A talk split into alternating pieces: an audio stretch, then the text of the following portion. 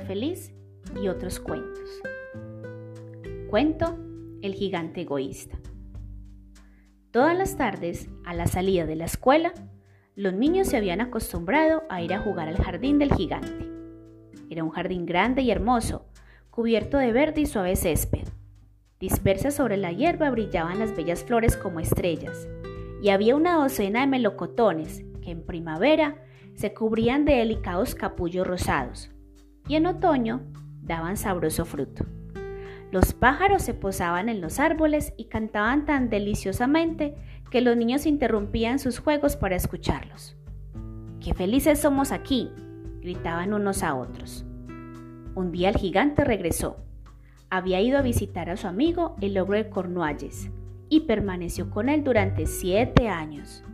Transcurridos los siete años, había dicho todo lo que tenía que decir, pues su conversación era limitada, y decidió volver a su castillo. Al llegar vio a los niños jugando en el jardín. ¿Qué estás haciendo aquí? les gritó con voz agria, y los niños salieron corriendo. Mi jardín es mi jardín, dijo el gigante. Ya era hora de que lo entendáis, y no voy a permitir que nadie más que yo juegue en él. Entonces construyó un alto muro alrededor, alrededor y puso este cartel. Prohibida la entrada. Los transgresores serán procesados judicialmente. Era un gigante muy egoísta. Los pobres niños no tenían ahora dónde jugar. Trataron de hacerlo en la carretera, pero la carretera estaba llena de polvo y agudas piedras y no les gustó. Se acostumbraron a vagar, una vez terminadas sus lecciones, alrededor del alto muro para hablar del hermoso jardín que había al otro lado. Qué felices éramos allí, se decían unos a otros. Entonces llegó la primavera y todo el país se llenó de capullos y pajaritos. Solo en el jardín del gigante egoísta continuaba el invierno. Los pájaros no se preocupaban de cantar en él desde que no habían niños y los árboles se olvidaron de florecer. Solo una bonita flor levantó su cabeza entre el césped pero cuando vio el cartel se entristeció tanto, pensando en los niños, que se dejó caer otra vez en tierra y se echó a morir. Los únicos complacidos eran la nieve y el hielo. La primavera se había olvidado de ese jardín, gritaban. Podremos vivir aquí durante todo el año. La nieve cubrió todo el césped con su manto blanco y el hielo pintó de plata todos los árboles. Entonces invitaron al viento del norte a pasar una temporada con ellos y el viento aceptó. Llegó envuelto en pieles y aullado todo el día por el jardín, derribando los, derribando los capuchones de las chimeneas. Este es un sitio delicioso, decía. Tendremos que invitar al granizo a visitarnos. Y llegó el granizo. Cada día, cada día durante tres horas tocaba el tambor sobre el tejado del castillo hasta que rompió la mayoría de las pizarras, entonces se puso a dar vueltas alrededor del jardín corriendo lo más veloz que pudo. Vestía de gris y su aliento era como el hielo. No puedo comprender cómo la primavera tarda tanto en llegar, decía el gigante egoísta al asomarse a la ventana y ver su jardín blanco y frío. Espero que este tiempo cambiara. Pero la primavera no llegó y el verano tampoco. El otoño dio dorados frutos a todos los jardines, pero el jardín del gigante no le dio ninguno. Es demasiado egoísta, se dijo. Así pues, siempre era invierno en la casa del gigante, y el viento del norte, el hielo, el granizo y la nieve danzaban entre los árboles. Una mañana, el gigante yacía despierto en su cama cuando oyó una música deliciosa Sonaba tan dulcemente en sus oídos que creyó que sería el rey de los músicos que pasaba por allí.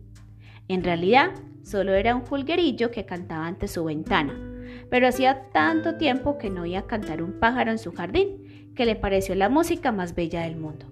Entonces el granizo dejó de bailar sobre su cabeza, el viento del norte dejó de rugir y un delicado perfume llegó hasta él a través de la ventana abierta. Creo que por fin ha llegado la primavera, dijo el gigante, y saltando de la cama miró al exterior. ¿Qué es lo que vio? Vio un espectáculo maravilloso. Por una brecha abierta en el muro de los niños había penetrado el jardín. Habían subido a los árboles y estaban sentados en sus ramas. Todos los árboles que estaban al alcance de su vista había un niño, y los árboles se sentían tan dichosos de volver a tener consigo a los niños, que se habían cubierto de capullos y agitaban suavemente sus brazos sobre las cabezas de los pequeños. Los pájaros revoloteaban y parloteaban con deleite, y las flores reían irguiendo sus cabezas sobre el césped. Era una escena encantadora. Solo en un rincón continuaba siendo invierno. Era el rincón más apartado del jardín y allí se encontraba un niño muy pequeño. Tan pequeño era que no podía alcanzar las ramas del árbol y daba vueltas a su alrededor llorando amargamente. El pobre árbol seguía cubierto de hielo y nieve y el viento del norte soplaba y rugía en torno a él. Sube pequeño, decía el árbol, y le tendía sus ramas tan bajo como podía, pero el niño era demasiado pequeño. El corazón del gigante se enterneció al contemplar ese espectáculo. Qué egoísta he sido, se dijo. Ahora comprendo por qué la primavera no ha venido hasta aquí. Voy a colocar al pobre niño sobre la copa del árbol, derribar el muro y mi jardín será el parque de recreo de los niños para siempre. Estaba verdaderamente apenado por lo que había hecho. Se precipitó escaleras abajo, abrió la puerta principal con toda suavidad y salió al jardín. Pero los niños se quedaron tan asustados cuando lo vieron que huyeron corriendo y el jardín volvió a ser invierno. Solo el niño pequeño no corrió, pues sus ojos estaban tan llenos de lágrimas que no vio acercarse al gigante. Y el gigante se deslizó por su espalda, lo cogió cariñosamente con su mano y lo colocó sobre el árbol. El árbol floreció inmediatamente, los pájaros fueron a cantar con él, y el niño extendió sus bracitos, rodeó con ellos el cuello del gigante y lo besó. Cuando los otros niños vieron que el gigante ya no era malo, volvieron corriendo y la primavera volvió con ellos. Desde ahora, este es nuestro jardín, queridos niños, dijo el gigante, y cogiendo una gran hacha derribó el muro. Y cuando al mediodía pasó la gente, yendo al mercado, encontraron al gigante jugando con los niños en el más hermoso de los dos jardines que jamás habían visto. Durante todo el día estuvieron jugando y al atardecer fueron a despedirse del gigante. Pero, ¿dónde está vuestro pequeño compañero, el niño que subió al árbol? preguntó. El gigante era este el que más quería, porque lo había besado. No sabemos, contestaron los niños. Se ha marchado. Debéis decirle que venga mañana sin falta, dijo el gigante. Pero los niños dijeron que no sabían dónde vivía y nunca antes lo habían visto. El gigante se quedó muy triste. Todas las tardes, cuando terminaba la escuela, los niños iban y jugaban con el gigante, pero el niño pequeño que tanto quería al gigante no se volvió a ver. El gigante era muy bondadoso con todos los niños, pero echaba de menos a su primer amiguito y a menudo hablaba de él. ¿Cuánto me gustaría verlo? solía decir. Los años transcurrieron y el gigante envejeció mucho y cada vez estaba más débil. Ya no podía tomar parte en los juegos. Sentado en un gran sillón, veía jugar a los niños y admiraba su jardín. Tengo muchas flores hermosas, decía, pero los niños son las flores más bellas. Una mañana invernal miró por la ventana mientras estaba vistiendo. Ya no detestaba el invierno, pues sabía que no es sino la primavera adormecida y el reposo de las flores. De pronto se frotó los ojos atónito y miró y remiró.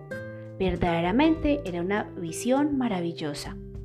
En el más alejado rincón del jardín había un árbol completamente cubierto de hermosos capullos blancos. Sus ramas eran doradas, frutos de plata colgaban de ellas y debajo, de pie, estaba el pequeño al que tanto quiso. El gigante corrió escaleras abajo con gran alegría y salió al jardín. Corrió precipitadamente por el césped y llegó cerca del niño. Cuando estuvo junto a él, su cara enrojeció de cólera y exclamó, ¿Quién se atrevió a herirte?